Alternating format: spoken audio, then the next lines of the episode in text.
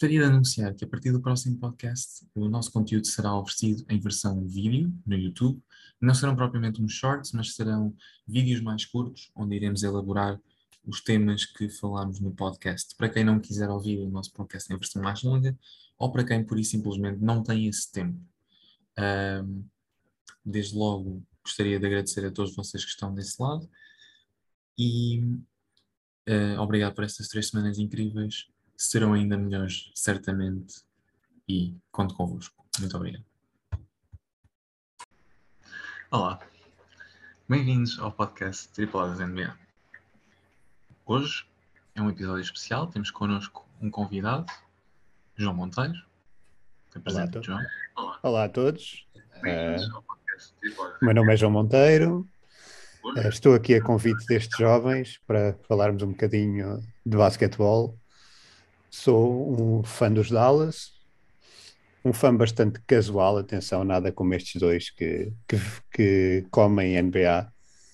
E pronto, é isso, estou cá para falarmos um bocadinho e para nos divertirmos. Certíssimo, e neste terceiro episódio estamos também acompanhados do sempre presente fã dos Utah Jazz, Gonçalo Almeida. Gonçalo diz bom dia às pessoas. Boa noite. Está-se a armar em estúpido. Estou uh, a brincar. É, está difícil ser fã dos Utah Jazz hoje em dia. É...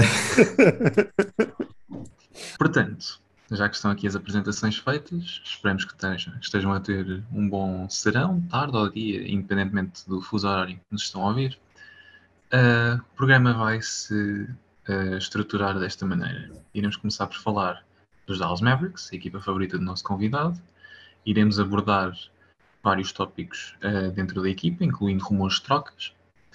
A seguir, iremos analisar também os Toronto Raptors e a sua emergência, e depois a situação de Bradley Bill e os Washington Wizards. No final, o Gonçalo vai-nos trazer aqui alguns dados sobre Kyle Kuzma, incluindo análise tática, e depois, posteriormente, vai-nos apresentar os flops e os falhanços dos vários jovens que os Lakers têm tido ao longo dos últimos anos. Portanto, vamos começar. João, o que é que tens a dizer sobre os Dallas? O que é que tu tens achado dos últimos 10 jogos. Sei que estás muito contente com a forma da equipa. Ah. Um, como é que tu sentes que a época dos Dallas tem vindo a desenrolar e se achas que são verdadeiros candidatos a um campeonato? Bom, é assim. Vamos esquecer o, o jogo que acabou de acontecer com os Suns. Ah, não, estou a brincar, mas um, acho que os Dallas cresceram bastante nestas duas semanas, principalmente a nível defensivo. Acho que, que subiram bastante salvo erro, nas últimas duas semanas foram a melhor defesa do, da, da, NBA e acho que já subiram à quinta melhor do, do campeonato, que é muito bom. Um, acho que opa, desde vamos falar de Dallas, tem que se falar do Luca. Acho que desde o, do, desde que voltámos, desde que a época começou, que o Luca não opa, continua a ser muito bom jogador, claro, mas não, está na, não estava na sua melhor forma. Eu sinto que nesta última semana, nestas últimas duas semanas, ele começou a acordar um bocadinho. Mais uma vez, ignora, vamos ignorar aqui este último jogo com, com o Phoenix que, que correu, não correu tão bem. Um, e começou a acordar, começou, acho que já, já o vejo mais em forma, ele voltou um bocado em baixo de forma e tem sido bom. Em relação a se os Dallas são concorrentes ao título, eu tenho uma opinião que se calhar é um bocado controversa, que é uh, eu acho que Dallas, apesar de não tem comparação sequer, uh, eu acho que, que Dallas tem a possibilidade de ter uma equipa daqui a, um, a uns tempos muito semelhante à de 2011. Em que sentido? Neste momento precisamos de investir, precisamos de, um, de outro shooter, sem dúvida. Acho que falavam muito da defesa, agora com esta melhoria, não, a defesa para já não é a prioridade. Acho que precisamos de outro shooter. Acho que, que o Luca e o Brunson estão a funcionar muito bem juntos, uh, que é uma, uma coisa muito boa. E a comparação aqui com a equipa 2011 é no sentido de tu na equipa 2011 tinhas o Dirk, que era a principal estrela, não é? Mas depois não tinhas assim grandes figuras. O que tu tinhas era uma equipa muito equilibrada. E eu acho que tu que agora este ano nós estamos a caminhar para isso. Temos jogadores que, que sabem qual é o seu papel e sabem como fazer, e, e nesse sentido ainda precisa de ser trabalhado. Claro que ainda não está ao mesmo nível, mas que podemos ser uma boa surpresa nos playoffs. Não digo que, que vão ganhar o campeonato, mas pelo menos podem surpreender e é, e é nisso que eu estou a apostar. Ok. Vou passar aqui a bola ao Gonçalo. Eu sei que o Gonçalo gosta muito de um determinado jogador dos Dallas, que não é o Luca, e que até falámos sobre isso hoje à tarde. E gostaria também de saber qual é, qual é a tua opinião sobre o teu jogador preferido dos Dallas. Estou a brincar, esse é o Luca. Mas qual é a tua opinião sobre o Jalen Brunson? O que é que tu gostarias de dizer sobre ele? Não, uh... Aliás, eu tenho muitos jogadores preferidos nos Dallas neste momento. Um, não é só um, porque estranhamente os Dallas passaram de ser das equipas que eu menos gostava de ver a jogar na NBA no início da época uh, para uma das que uma das que e provavelmente até a que mais tenho gostado nas últimas duas semanas. E acho que isso deve-se a muitas peças. Acho que o Luca claro vai ser sempre a base mas uh, Brunson tem sido especialmente importante. E eu gosto muito do Brunson. Acho que uh, acho que se ele acho que tem um bocadinho algumas debilidades em termos de lançamento por vezes, um, especialmente quando tem um bocadinho mais lançamentos em termos de catch and shoot, uh, quando está sozinho e uh, outro jogador lhe cria a jogada para o lançamento dele. Uh, mas em termos de, da daquilo que é a construção de jogadas por ele próprio, ele é muito bom. mesmo quando o Lucas esteve de fora, ele assumiu muito bem esse papel. Um, e tenho gostado muito de Jalen Brunson, acho que é, é dos jogadores com, com, com mais handles, com, com mais criatividade na liga nesse aspecto. Um, e gosto mesmo muito de ver o Brunson a jogar.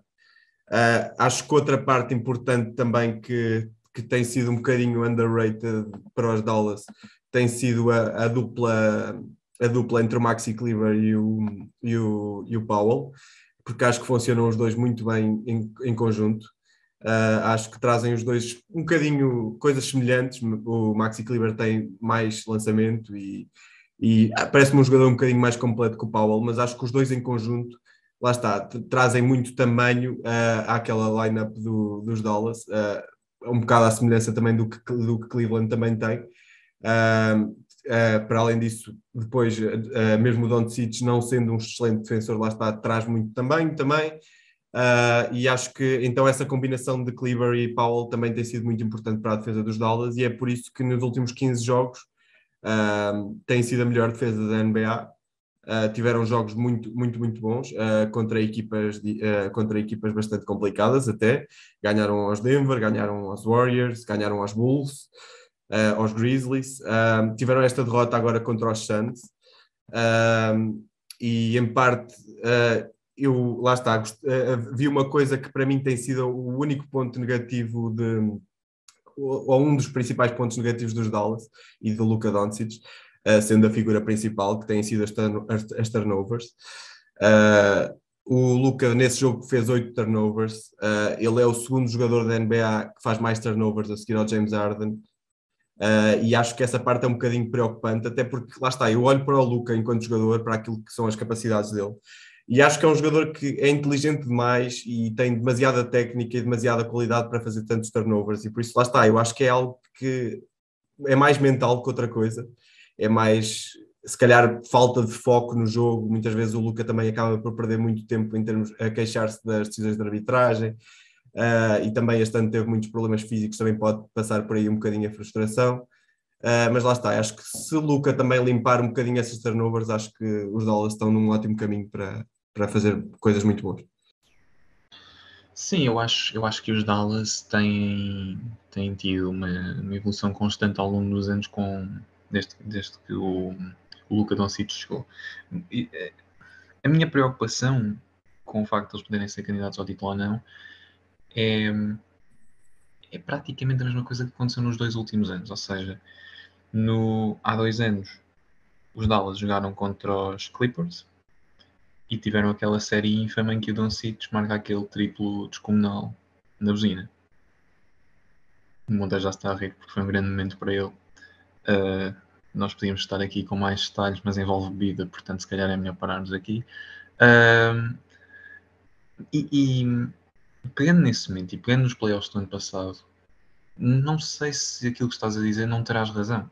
Se calhar o que falta de de haver um avanço na, na equipa dos Dallas mexe, está ligada a, a, esses, a esses shortcomings, como dizem os ingleses, que não, não chegam lá, estão ali presos na primeira ronda e não conseguem passar daquilo.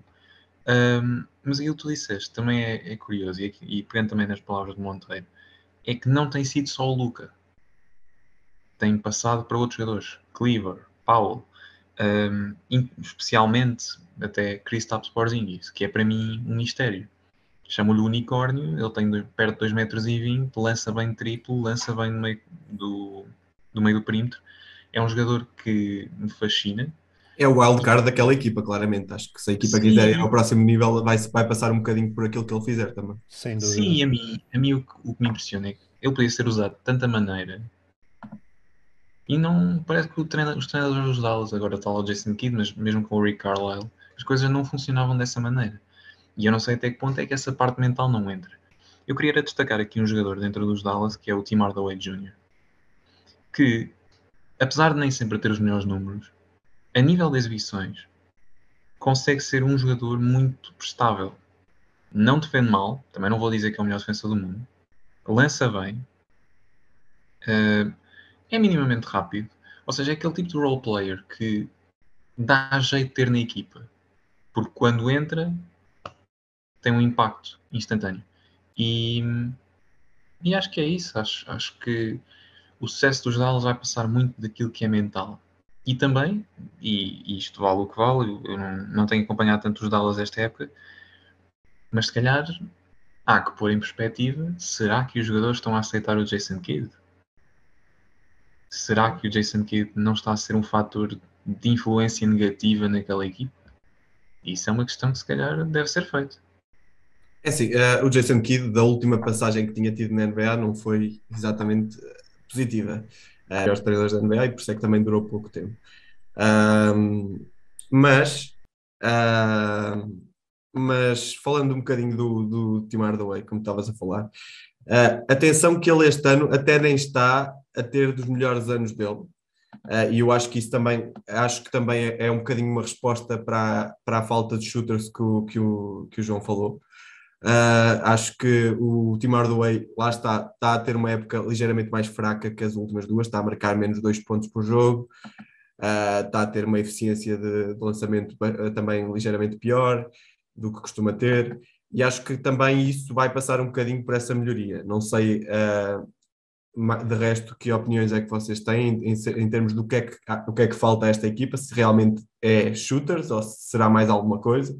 Não sei, o que é que é, o João que vê mais jogos dos Dallas, não sei o que é que, o que, é que achas? É assim, eu partilho muito da, da opinião do Pedro. Acho que nós falamos em, em Porzingas e ele de facto é um wild card e que pode mudar muita coisa naquela equipa se, se aparecer. Porque aí está, o Porzingas tanto pode ser um jogador que, que te vai dar muito como que não te vai dar nada, e isso assusta-me porque uh, falou-se muitas vezes de que o Porzingas devia, devia ser trocado, se não devia ser trocado, acho que ainda hoje se fala, é tipo, se calhar é o maior tema do, dos Dallas nos últimos anos, é, é Porzingas fica ou vai, Porzingas e Luca resultam ou não, e, e, eu não sei responder. E eu acho que a equipa gira toda, em, gira, não gira toda em torno disso, mas irá, o futuro da equipa irá girar muito em torno disso. Ou seja, se tu me disseres uh, o Porzingas vai acordar e, e vai começar uh, a ser o complemento perfeito do Luca, como ele até tem vindo a crescer nos últimos jogos também e, e tem sido bom e eu tenho gostado de o ver até jogar.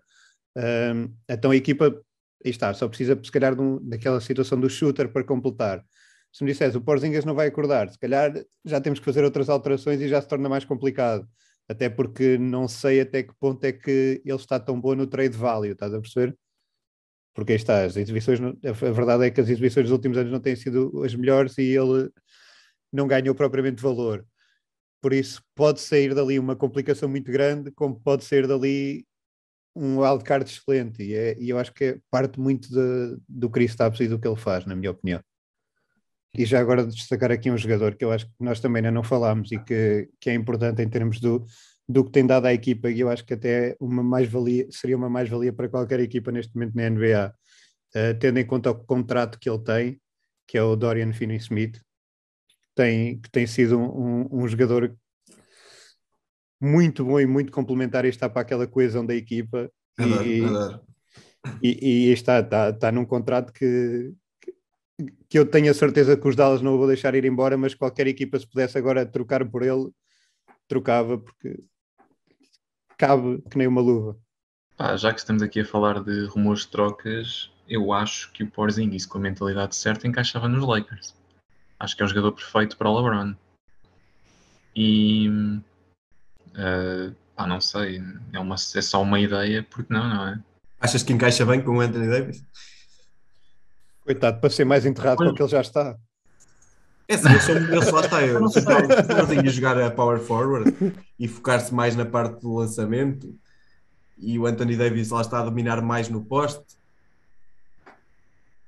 Pá, não sei, eu estou a dizer isto porque para o LeBron seria o jogador perfeito. É um spacer, é um gajo que dá espaço à, à equipa, é um jogador que no pick and roll a bola sai do LeBron, vai para o Porzingis, triplo, está feito, e podem repetir essa jogada várias vezes. Sim, mas eu concordo com o Gonçalo na parte que acho que ele e o AD iam chocar um bocado. Uh, mas não, eu gosto, o que eu gosto nessa proposta é, é uma coisa que eu acho que já, que eu acho já há muito tempo, que é a parte de Porzingis enquanto poste, que não é a minha coisa preferida do mundo. Acho que para um, para um jogador tão grande, e isso também acaba por ser um bocadinho a minha frustração também com o Anthony Davis, mas nem tanto Acho que o Anthony Davis tem as capacidades, simplesmente não o faz. Um, mas lá está, eu acho que o Porzingis, é, para um jogador tão grande, foge muito, muito, muito ao contacto físico. Então eu prefiro vê-lo muito mais numa posição de power forward do que de, de poste. O AD, é, acho que lá está, é o contrário. Acho que o AD tem todas as capacidades para ser dos jogadores mais dominantes no poste e ele, ele é que não quer jogar a poste, ele é que continua a insistir que aquela não é a posição que ele deve jogar quando lá está, ele tem, em termos de, de moves no posto, eu acho que há muito pouca gente que consiga competir com, com o Anthony Davis nesse aspecto. O Porzingis também não tem muito físico mesmo ele para, para entrar no contacto físico, ele sofre, ele sofre daquele síndrome que muitos jogadores altos têm, que por acaso não é o caso do Anthony Davis, que é, é alto mas é fininho, entre aspas. Yeah. um bol bol. Exato. é, acho que é isso mesmo. Um, e de resto, acho que podemos seguir para, para o próximo tema, não é? Está na hora de falar neles. Toronto Raptors. Acho que são uma equipa que. Epá, vou continuar com a mesma opinião polémica de sempre. Nick Nurse é dos três melhores treinadores na NBA. Tem uma equipa técnica que eu acho que é muito boa. Tem provavelmente o melhor general manager da liga, que já foi. Uh, já tentaram contratar, uh, especialmente os Washington Wizards e os New York Knicks. E depois tem uma mistura interessante de jogadores, dos quais destacam o Fred Van Vliet ou o Pascal Siakam. Uh, tem o Drake nas bancadas, também ajuda. E, e, eu acho que é assim. O Siakam traz umas características muito interessantes para, para os Toronto, porque ele é um rapaz guio, é alto, mexe-se bem Epá, mas eu tenho que ser sincero, irrita-me profundamente. Porque ele, em situações de aperto, ele parece que não consegue jogar. Contudo, estatisticamente, ele está muito melhor. E acho que as coisas em si têm vindo a melhorar. Mas quem deu mesmo um salto grande foi Fred Van Vliet. Uh, há pessoas que consideram que ele pode ser All-Star. Eu pulo fora da equipa. Mas uh, continuo a achar que, apesar de tudo, não deixa de ser um jogador interessante. Ele tem 1,83m e taticamente consegue-se mexer como um rato. E não, isto não é uma ofensa. Eu estou a tentar mesmo dizer que ele se mexe como um rato porque ele enfrenta defesas extremamente altas e parece que joga sem qualquer tipo de medo. E depois eu queria deixar aqui bem claro que muitos dos jogadores que ainda estão nos Raptors, mas especialmente Siakam e Van Vliet, têm aquilo que é o, o pedigree de campeões. Já foram campeões uma vez, já lá chegaram, sabem o que é que é preciso para chegar lá, não tem Kyle Lowry, não tem Kawhi Leonard, mas não deixa de ser uma equipa muito interessante de avaliar. Epá, e eu não vejo os Raptors como uma equipa campeã, mas não digo que não os veja como uma equipa top 5. E queria saber o que é que vocês achavam sobre isso. Se vocês acham que os Toronto são uma equipa top 5, são uma equipa de play-in, são uma equipa que vai aos playoffs, porque há muita indecisão, e até já ouvi isso em, em vários podcasts, e e acho que acho que tem de ser, acho que tenho de ouvir as vossas opiniões para, para tentar decifrar se estamos todos indecisos ou se há aqui algum consenso. Passa a bola a quem quiser. Opa, eu pessoalmente também sou suspeito porque eu nunca fui muito fã dos, dos Raptors, uh, ao contrário da maioria do pessoal. Opa, nunca foi uma equipa que, que me puxou. Um, eu acho que, tal como tu, uh, de certa forma, o Pascal também me irrita. uh, acho que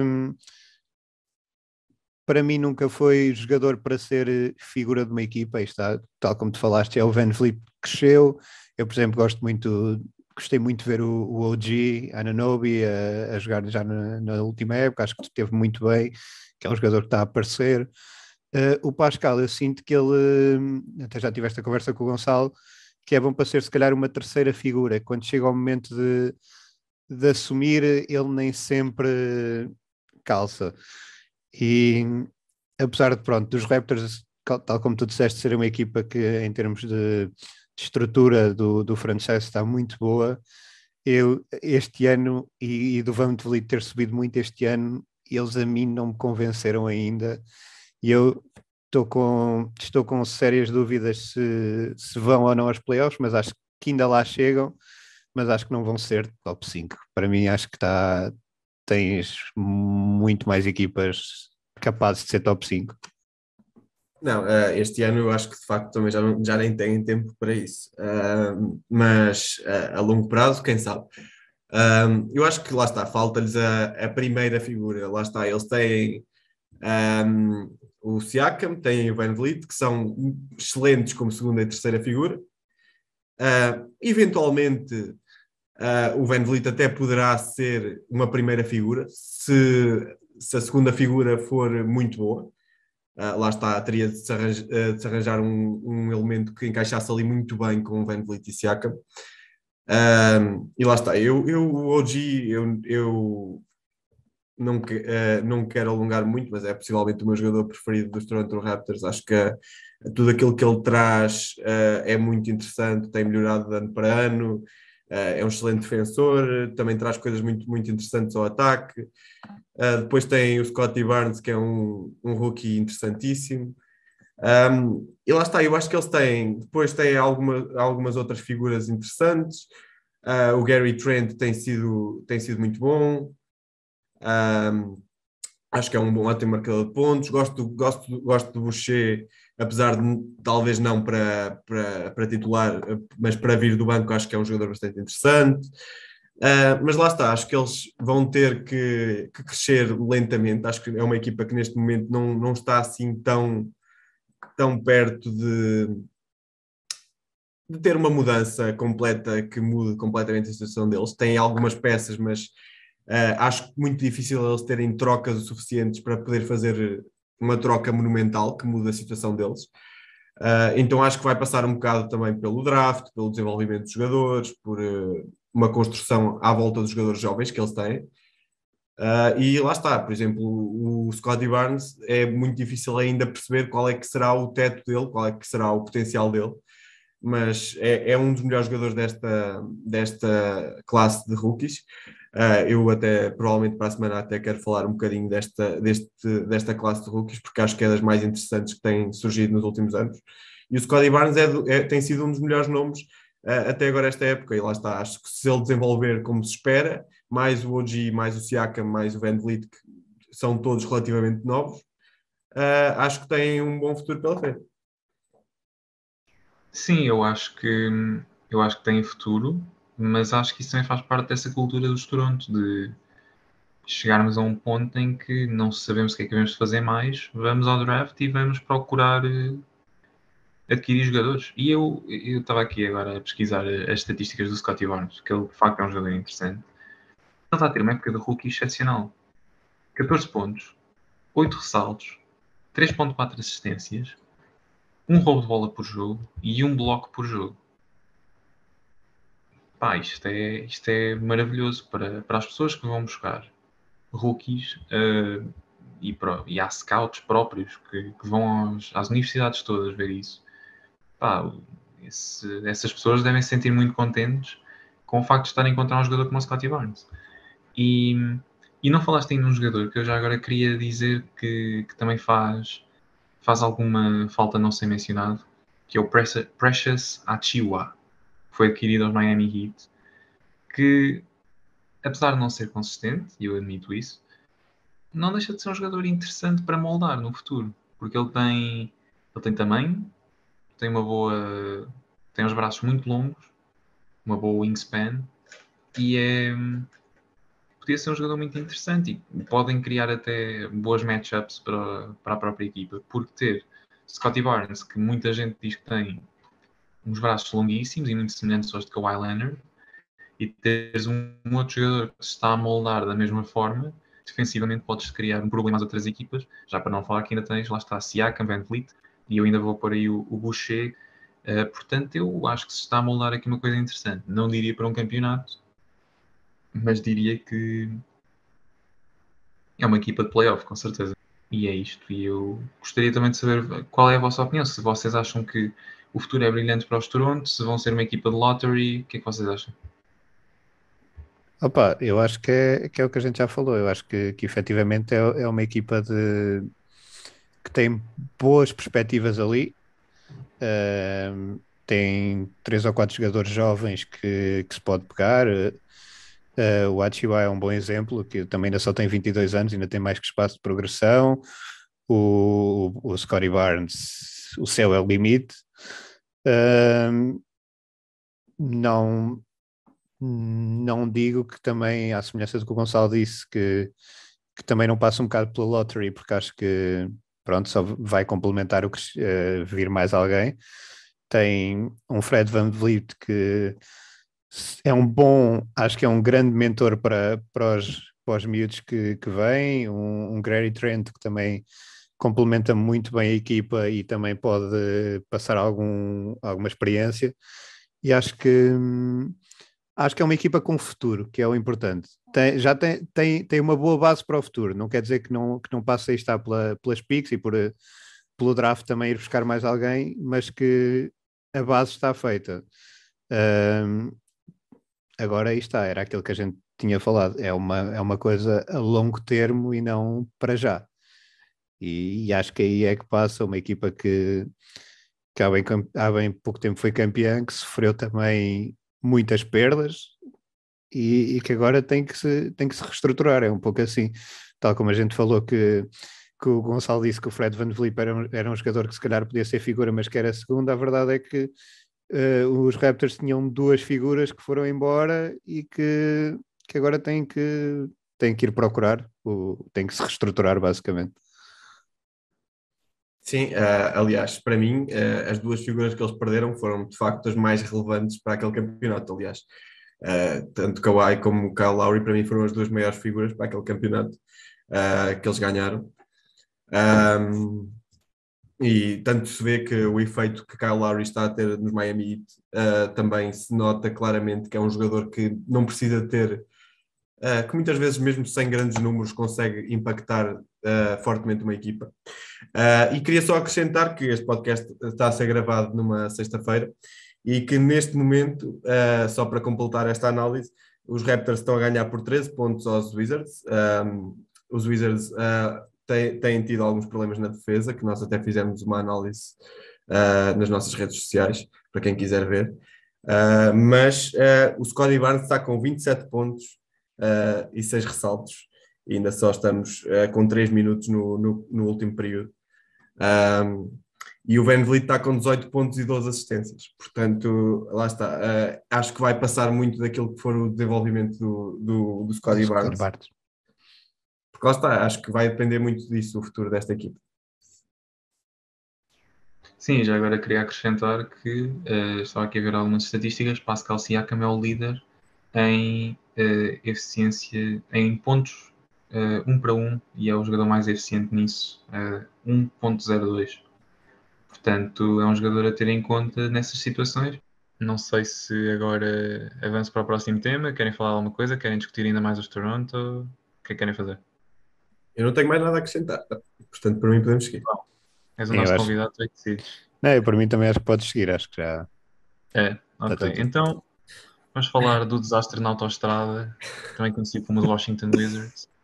Bradley Beal tem em mãos um contrato de 4 anos, 181 milhões de dólares ou 5 anos, 241 milhões de dólares. Isto é absurdo porque os melhores jogadores não estão a ser pagos isto, por acaso estão, estou, estou, a exagerar, por acaso alguns até estão, mas não ponho o Bradley Beal, por exemplo, na mesma categoria que um jogador como Giannis Antetokounmpo ou Stephen Curry.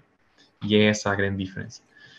Um, e então eu lancei esta questão uh, anteontem: valerá a pena Bradley Beal renovar com os Wizards? Aquilo que sabemos até agora, Bradley Beal recusou a primeira proposta de renovação e uh, existem rumores de que ele já estará farto. Só que ele já estava farto há dois anos, estava farto o ano passado, uh, antes do Westbrook ir para ela. Fui eu. Uh, mas vale assumir. Sou estúpido. Uh, Estava, só para quem apanhou isto também, estávamos a queixar-nos de um dos membros deste podcast não ter pago a conta da internet. E agora não fui apareceu... eu nem o convidado, como podem calcular. É, agora, não só apareceu essa parte, como eu estou a dizer, ai, peraí, peraí, peraí, no YouTube. Significa que estou a ver alguma coisa indecente. Ah, bem, estamos aí ao vivo no YouTube, parte 2. Depois de não ter esquecido claramente de pagar a conta à Vodafone. Uh, estava a falar do Bradley Bill e o que eu queria dizer do Bradley Bill é o seguinte: uh, ele tem sido um jogador que tem estado sujeito a, a rumores, porque 181 milhões de dólares, 4 anos, ou 241 milhões de dólares, 5 anos de renovação de contrato com os Wizards. Eu não acho que valha a pena pagar dinheiro que estão a pagar, por exemplo, ao Giannis Antetokounmpo ou ao Stephen Curry. Gostaria de saber a vossa opinião quanto a isso.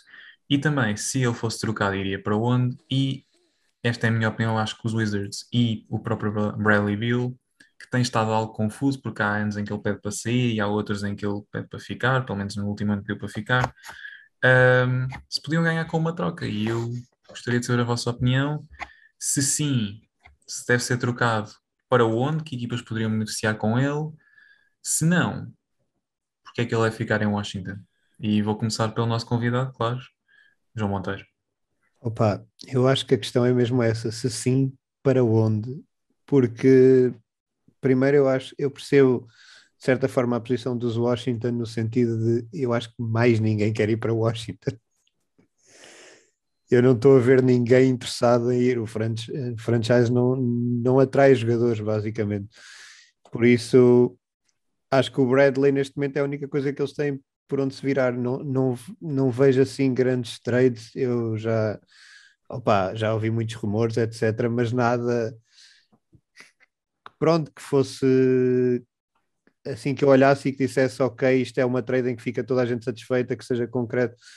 Por outro lado, eu acho que o Bradley Bill é, opa, é uma drama queen. Aquilo uh, não, não se decide, Uh, é como tu disseste, um ano quer sair, o outro quer ficar. Uh, teve aquelas situações de agora muito recentemente da vacina. Opa, não acho que, que é um grande jogador, sem dúvida. Faz muita falta a muita equipa. O ano passado, principalmente, esteve, foi uma das principais figuras da liga. Este ano ainda vamos ver, mas causa demasiado drama, isso nunca é bom para uma equipa, aí está. Quando, quando tens um jogador que, que está mais preocupado, olha, por exemplo, agora o, o caso também tiveste do Kyrie, etc., que é muito mediático pelas piores razões, uh, só, só traz, na minha opinião, mal-estar ao balneário, penso eu. Não estou lá no balneário para dizer, mas acho que é acho que é óbvio. E, e por isso é, acho que é uma situação mesmo muito complicada, porque aí está, não vejo ele saindo. Ele faz faltar muito franchise, mas acho que esses próprios franchises também não têm, não há nenhum jogador que tenha muita vontade de ir para Washington. E acho que o Washington, se calhar, agora beneficiaria mais em fazer está uma rebuild. Uh, mas por outro lado, acho que Washington e Bill, a não ser que haja uma uma mudança ali de, de atitude também já não combinam. Por isso é, é uma situação um bocado Pá, complicada. É, um, para mim a situação do, do Washington é um bocado peculiar, porque eles estavam a tentar construir à volta de duas estrelas, uh, de Wall e de Wall e Bill uh, nos últimos anos.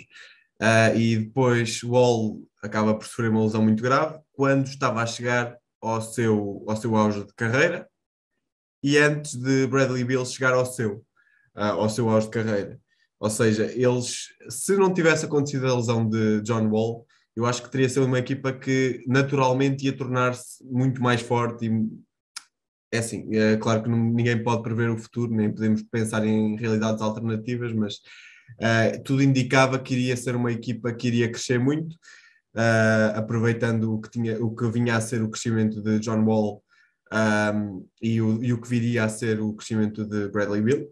Uh, mas neste momento, eu se fosse o front office de, de, de Washington, a minha ideia seria sempre trocar Bradley Bill. Uh, e explico porquê. Porque acho que esta equipa, uh, lá está, foi o que o, o, João disse, acho que não é exatamente um destino ideal para, para free agents. E então é muito difícil atrair nomes grandes. e eles, lá está, eles têm muito talento jovem, só que trocar este talento jovem só se fosse por uma super estrela de, de nome muito grande e de impacto muito grande. Uh, e acho que isso eles não têm, lá está, não são o destino ideal para isso. Uh, portanto, eu acho que mais vale aproveitar o talento jovem que têm e, e construir um bocadinho à volta desses jogadores uh, e verem o que é que conseguem obter por Bill. e Bill, lá está, não começou a época da melhor forma, demorou um bocadinho a ganhar, a voltar à sua, à sua forma habitual, agora já tem estado muito melhor. Uh, já tem estado bastante melhor, mesmo que a equipa não, não esteja na sua melhor forma da época.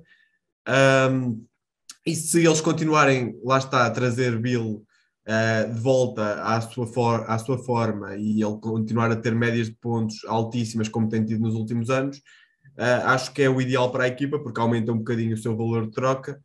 Uh, e lá está, eu, se fosse a equipa, pensava exatamente em trocá-lo. Não sei exatamente o que é que eles poderiam obter em troca de Bill, mas se conseguissem obter algumas peças jovens, duas ou três peças jovens, mesmo que fossem ainda jogadores pouco desenvolvidos, mas com potencial futuro, acho que talvez fosse o, o, o melhor para esta equipa, que, que lá está, acho que tem muitos jogadores jovens com potencial e acho que deve aproveitá-lo. Sim, eu concordo. Eu acho que o facto de teres o, o Kyle Kuzma na equipa, um Daniel Gaffer, um, uh, um Danny Avdia, que ainda não, não se desenvolveu completamente, mas eu acho que continua a ter algum potencial. Já para não falar que ainda há, uh, ainda há Rui, Ash, Rui Hashimura, que está, que está lesionado.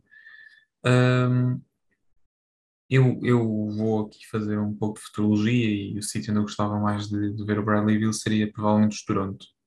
Acho que, e sim, sei que falámos nelas há bocado, mas eu acho que seria o, o sítio certo para ele se desenvolver. Problema é que eu não vejo os Washington aceitarem uma troca de Toronto por uma razão, que é, mesmo havendo talento jovem, os Toronto provavelmente não vão oferecer o pacote que os Washington querem porque a não ser que mandem embora Scotty Barnes ou, ou Gianni Nobi, eu não estou a ver os Toronto a irem all-in no Bradley Bill, porque neste momento eles não devem estar a equacionar trocar Pascal Siakam ou Fred VanVleet, ou seja, estou a partir já desse princípio. Um, e não me parece que esteja por aí. Também acho que um, um sítio. E porque, só para. Desculpa interromper, e por que não Philadelphia? E por que não a troca com Simmons? Os Wizards precisam de defesa? Ou seja, tu estarias a falar de uma troca potencial entre uh, Bradley Bill por Ben Simmons. Não sei, depois com os respectivos ajustes, não sei. Parte, eu, eu acho que essa troca poderia funcionar se lhe acrescentasse o Tobias Harris do lado dos Philadelphia e se potencialmente pudesse acrescentar um jovem com potencial para ir para os Philadelphia. Ou seja, Avdia, provavelmente, Hachimura, Gafford, um deles poderia ser, eh, se calhar, talvez Kuzma, mas eu acho que o Kuzma não se iria enquadrar tanto.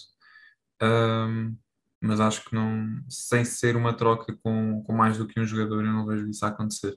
Portanto, eu não vou por aí. Uh, uma outra equipa que também poderia ser interessante e é talvez a minha favorita é Denver. E por que não? Trocar-se Michael Porter Jr. por Bradley Beal, quando existe um Jamal Murray que está cheio de lesões, para mim parece-me ser talvez uma excelente perspectiva. Bradley Beal mudava de conferência, ia jogar para uma conferência mais difícil, mas onde o ritmo de jogo é mais adaptado ao dele, onde poderia ser um shooter e onde poderia estar a coexistir com outros, não diria excelentes jogadores, mas bons jogadores que lhe pudessem passar a bola. Jokic, Will Barton, Aaron Gordon, uh, Facundo Campazzo, não tem uma pressão muito grande e isto também vai ao encontro daquilo que eu quero dizer, que é, eu não vejo o Bradley Beal como primeira estrela. Bradley Beal é uma segunda estrela. É um, talvez uma excelente equipa, uma terceira estrela. Ele não é não é o jogador que merece receber 241 milhões de dólares. Pá, ficaria muito contente se ele, se recebesse, mas não acho que seja por aí. E, e, vou acrescentar mais. Eu acho que o Bradley Beal e o Spencer Dinwiddie estarem na mesma equipa só tem vindo para prejudicar o Spencer Dinwiddie.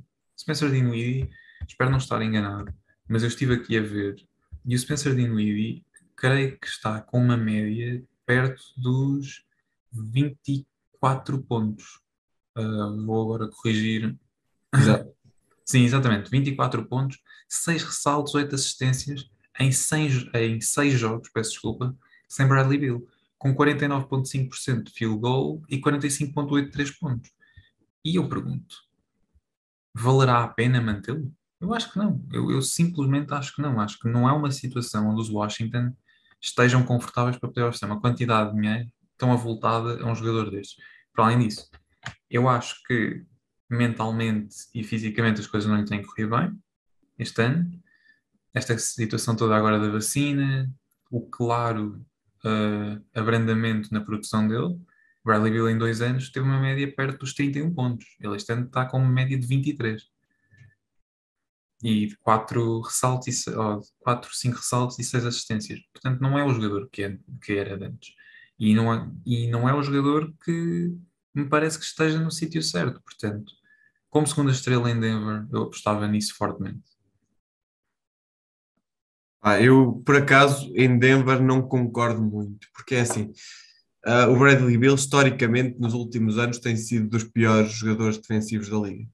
Um, e lá está, eu acho que a equipa que o for, uh, que for trocar para o Bradley Bill tem que estar preparada a perder um bom bocado defensivamente. Uh, portanto, lá está. Para mim, uh, teria de ser uma troca com uma equipa que já seja muito boa defensivamente, neste momento, e que precise mais de, de ataque e de, de marcadores de pontos. Ou seja, se calhar Filadélfia, Boston, Dallas, como falámos há bocado, se calhar talvez. Uh, acho que seria mais por aí, não Denver, porque Denver, Denver tendo Jamal Murray e, e, e, e Michael Porter Jr., uh, não são exatamente conhecidos pela sua parte defensiva. Eles este ano estão a ser uma boa equipa defensiva, mas quando tiverem esses regressos, talvez não sejam tão bons defensivamente. Melhoram muito no ataque, obviamente, mas defensivamente talvez não consigam manter o que têm feito este ano. Uh, Jokic também no, não, nunca, não tem sido o melhor defensor, este ano está a ser a sua melhor época defensiva, mas uh, talvez não, cons não consiga também carregar uma defesa. Uh, portanto, lá está, não sei até que ponto é que para Denver isso seria, seria bom.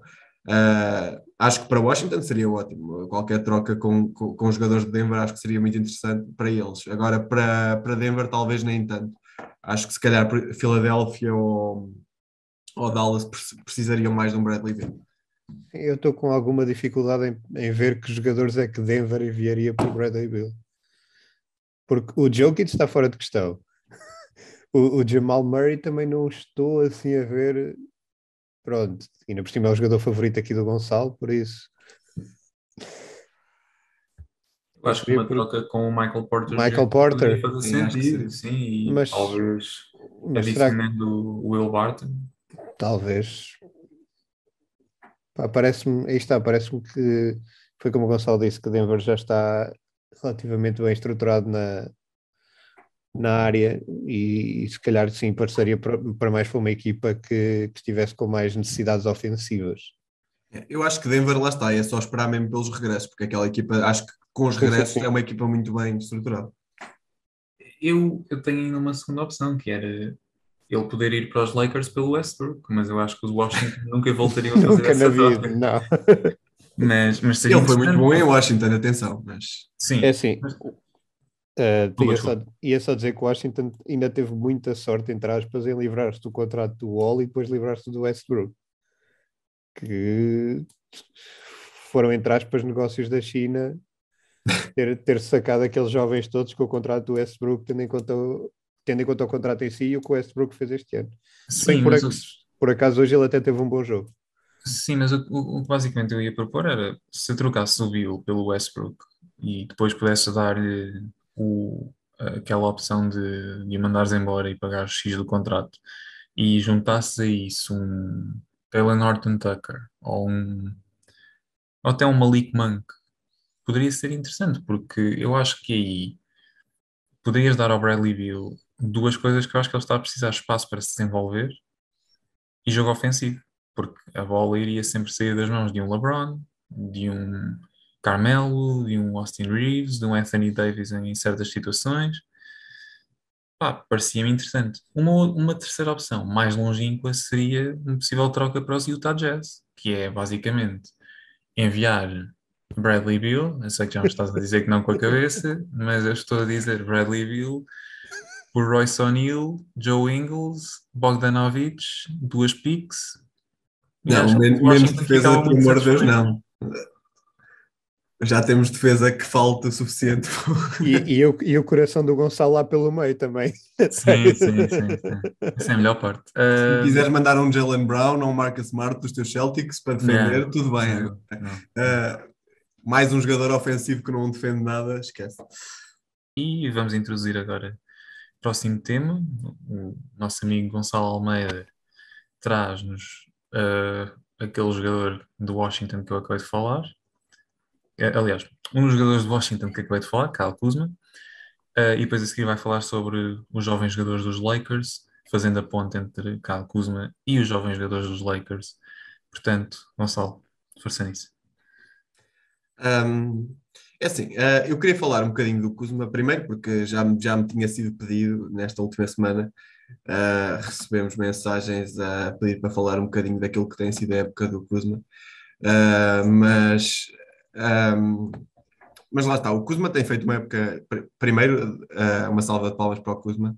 Uh, todos os parabéns, porque de facto tem feito uma, uma época uh, muito especial. Mas todos os parabéns para o, para o Kyle Kuzma, porque nem parece a mesma pessoa. Acho que mais do que os números, porque os números dele estão muito melhores, seja em termos de ressaltos, pontos, eficácia, defesa, os números estão bastante melhores, mas mais do que números é mesmo é aquilo que se vê em campo e de facto Kuzma parece um jogador completamente diferente, um, muito mais motivado, muito mais confiante e tem sido um problema geral de, daquilo que são os jogadores de, de, de LA nos últimos anos.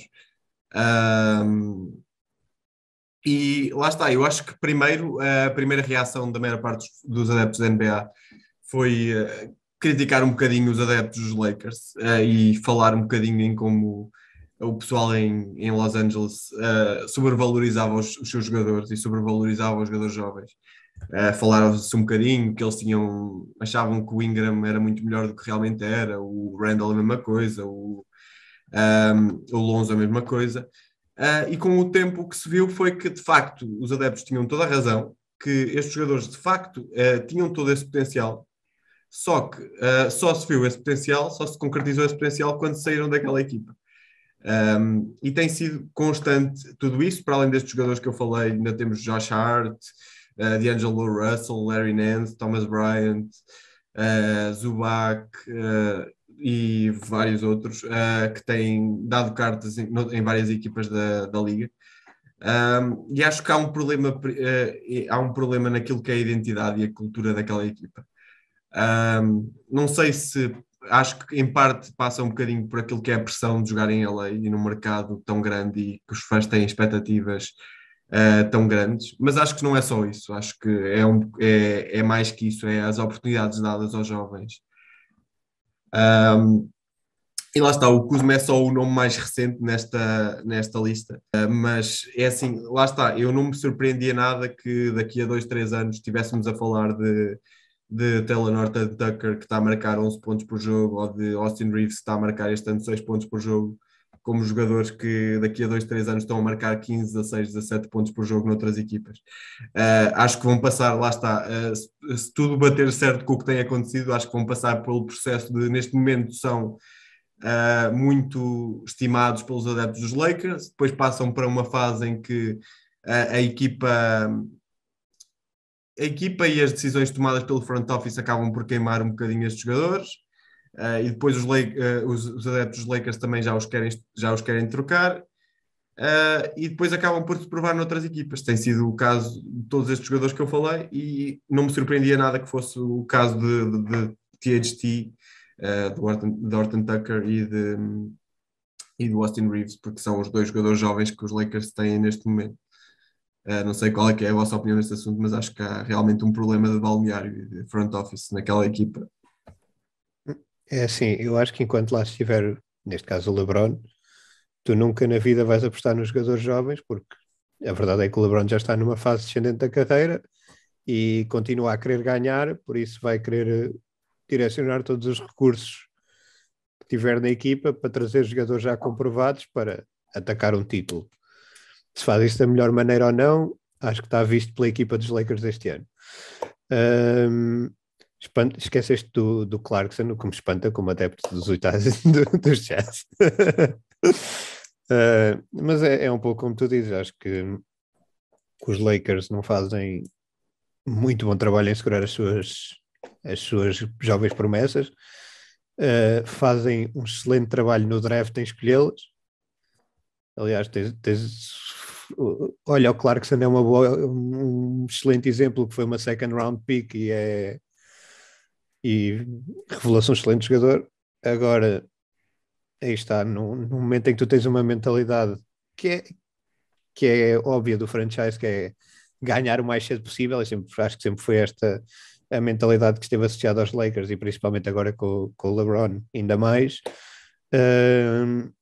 Enquanto essa mentalidade não for posta um bocadinho de lado e, e a equipa se preocupar em, em crescer e em fazer uma rebuild e em, e em se calhar pôr aquele orgulho de lado, pôr aquele orgulho de campeão de lado que, que tanto caracteriza a cidade, já que puseram o orgulho de lado para, uh, para mudar o nome do Staples Center para Crypto Whatever Arena, que ponham também nesta situação e que, e que se preocupem em, em dar rebuild, em, em, fazer uma pausa e em apostar na juventude, que acho que se tem um, um front office tão bom uh, em termos de piques, podiam aproveitar muito mais e tinham ali dezenas de jogadores que podiam ser a cara do franchise no futuro, o Ingram, o, o Lonzo, se for bem trabalhado, o Kuzma está a provar agora que está a crescer, Pá, é uma pena, basicamente, para, para uma geração que se calhar como a nossa que cresceu com, com os Lakers do Kobe, que era a principal figura, é uma pena ver eh, perder-se assim um bocadinho, não apostar no, nos miúdos. Sim, eu, eu, eu não sei muito bem o que é que é de acrescentar, porque o nosso convidado disse tudo, não é? Um, eu acho que existe um claro desinvestimento no, do front office nos, nestes jogadores jovens e acho que tem sido cada vez mais gritante o caso de falhanço que, que tem vindo a ser comprovado. Quer dizer, tu, tu disseste alguns jogadores, Kuzma, Randall, mas também podemos ir ao D'Angelo Russell, Alex Caruso. São jogadores que não, por isso simplesmente não, não tiveram tanto sucesso nos Lakers e acabaram por ir para outras equipas e conseguir ter sucessos a partir daí. Agora, a questão talvez mais premente é: será que os Lakers querem mesmo resolver essa situação? Será que o front office dos Lakers irá começar a mudar a mentalidade e pensar, bem, e agora? Vamos formar jovens, vamos, vamos esperar e ter paciência até que ao fim de 3, 4 anos eles se desenvolvam. Eh, vão, por exemplo, pegando o exemplo do, dos Orlando Magic, será que os Lakers vão ter paciência que um jogador como, por exemplo, o Mo Bamba se desenvolva ao fim de 3, 4 anos? Ou um jogador como o Mo Wagner poderem ir buscá-lo para que ele se desenvolva lá? E eu acho que são esse tipo de coisas que faz-me um bocado de confusão também pensar se, se os Lakers vão mudar assim tanto uh, ao ponto de formar jovens e ter paciência que eles desenvolvam e que as coisas corram bem. Os Lakers estão interessados é em glamour, lifestyle, LeBron, Hollywood, uh, Anthony Davis, jogadores assim desse género, com algum calibre, e também se calhar, e, e agora que estamos a falar nisto, isto é um bocado na brincadeira, mas tem aquele ponto sério de se nós não tivermos aqui ninguém que nos chama a atenção, nós também não enchemos o pavilhão. Se calhar as pessoas vão preferir ver um jogo dos Clippers. E isto pode ser estranho, mas eu acredito que na, na mentalidade do front office possa ser essa. Hum, não sei. Um, é assim, é a única coisa que eu acho estranha nos Lakers é, não é, lá está, eu, o João disse muito bem, uh, eu percebo perfeitamente eles quererem fazer trocas e quererem mexer-se rapidamente enquanto ainda têm o LeBron no seu auge, isso eu percebo perfeitamente. Uh, não percebo é, enquanto eles têm os jovens, uh, não haver desenvolvimento nenhum.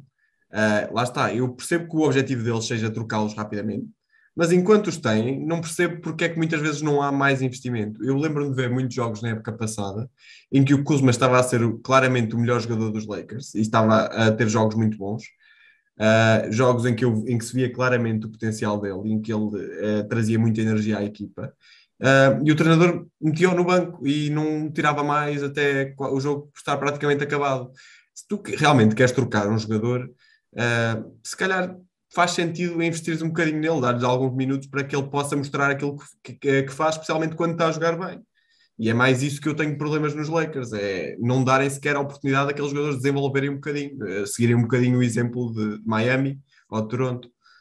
Uh, estava a falar que os Lakers têm um bocadinho o síndrome de tem de haver sempre ali um, uh, um culpado quando as coisas correm mal uh, e tem sido sempre tem sido sempre o que tem acontecido nos últimos anos. Uh, já vi um, inúmero, inúmeros jogadores uh, serem vistos como culpados. Este ano é um bocadinho o Westbrook e o, e o Vogel enquanto treinador.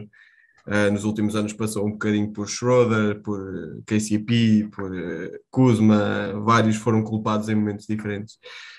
mas lá está, eu acho que enquanto não aquela equipa não, não, não se começar a comportar de uma forma mais coletiva, uh, e não procurar culpados exatamente.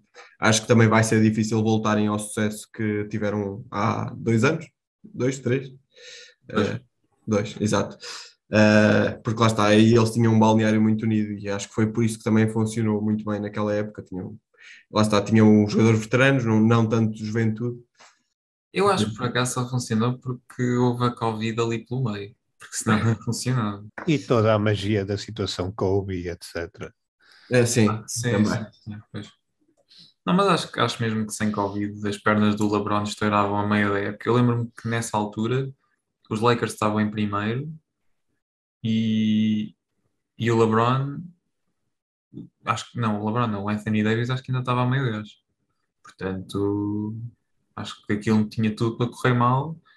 Felizmente tiveram aquela pausazinha de 3, 4 meses que deu ao LeBron para descansar as pernas e, e motivar-se e voltar com, com muita vontade para acabar a época e foram campeões. E foi uma época, foi uma pausa extremamente benéfica, especialmente para equipas que tivessem jogadores mais velhos e que precisassem mais descansar, e então lá está, eles foram os principais a beneficiar disso. E falaste do Schroeder, uh, de vindo de alguém que tinha o Schroeder na Fantasy, ele salvou muitas vezes aquela equipa naquele ano. É, e no ano anterior quase que foi Sixth Man em OKC. No, é OKC, portanto. Sim, não é nada de deitar fora, claramente. não sei se tens mais alguma coisa a acrescentar, entretanto. Não, não, não. Não sei se o nosso amigo João quer finalizar. Não, só agradecer pelo convite. Espero ter acrescentado algo de interessante e continuem com, com este podcast porque vocês são capazes e aqui uma cena super interessante e, e o pessoal vai gostar a sério. Como é óbvio, pagámos-lhe 200 euros para ele dizer isto. Uh, queria só deixar aqui esta nota. Acho que quando uh, é o interesse do podcast, vamos ter que convidá-lo regularmente. Uh, Até Não, quando, fi, quando, fizerem sucesso, eu fico com 2% do podcast. Talvez um dia. Uh, quando venderem por milhões ao Spotify, já sabem. Uh, acho que o Spotify tem melhor conteúdo para comprar. Uh... Acho que mais depressa os Utah Jazz são campeões. Bom, uh, com isto despedimos. Uh, queremos agradecer a todos os que estão desse lado por terem ouvido. Subscrevam o nosso canal no YouTube. Uh, vejam também as nossas macacadas no live. e obrigado por terem acompanhado. Um bom fim de semana, resto de boa semana. Uh, deem review no Spotify já agora. Deem review no Spotify ou noutra plataforma, tipo Anchor. E, e pronto, é isso. Despedimos-nos e voltaremos para a próxima semana. Obrigado a todos. Obrigado, João. Até à próxima.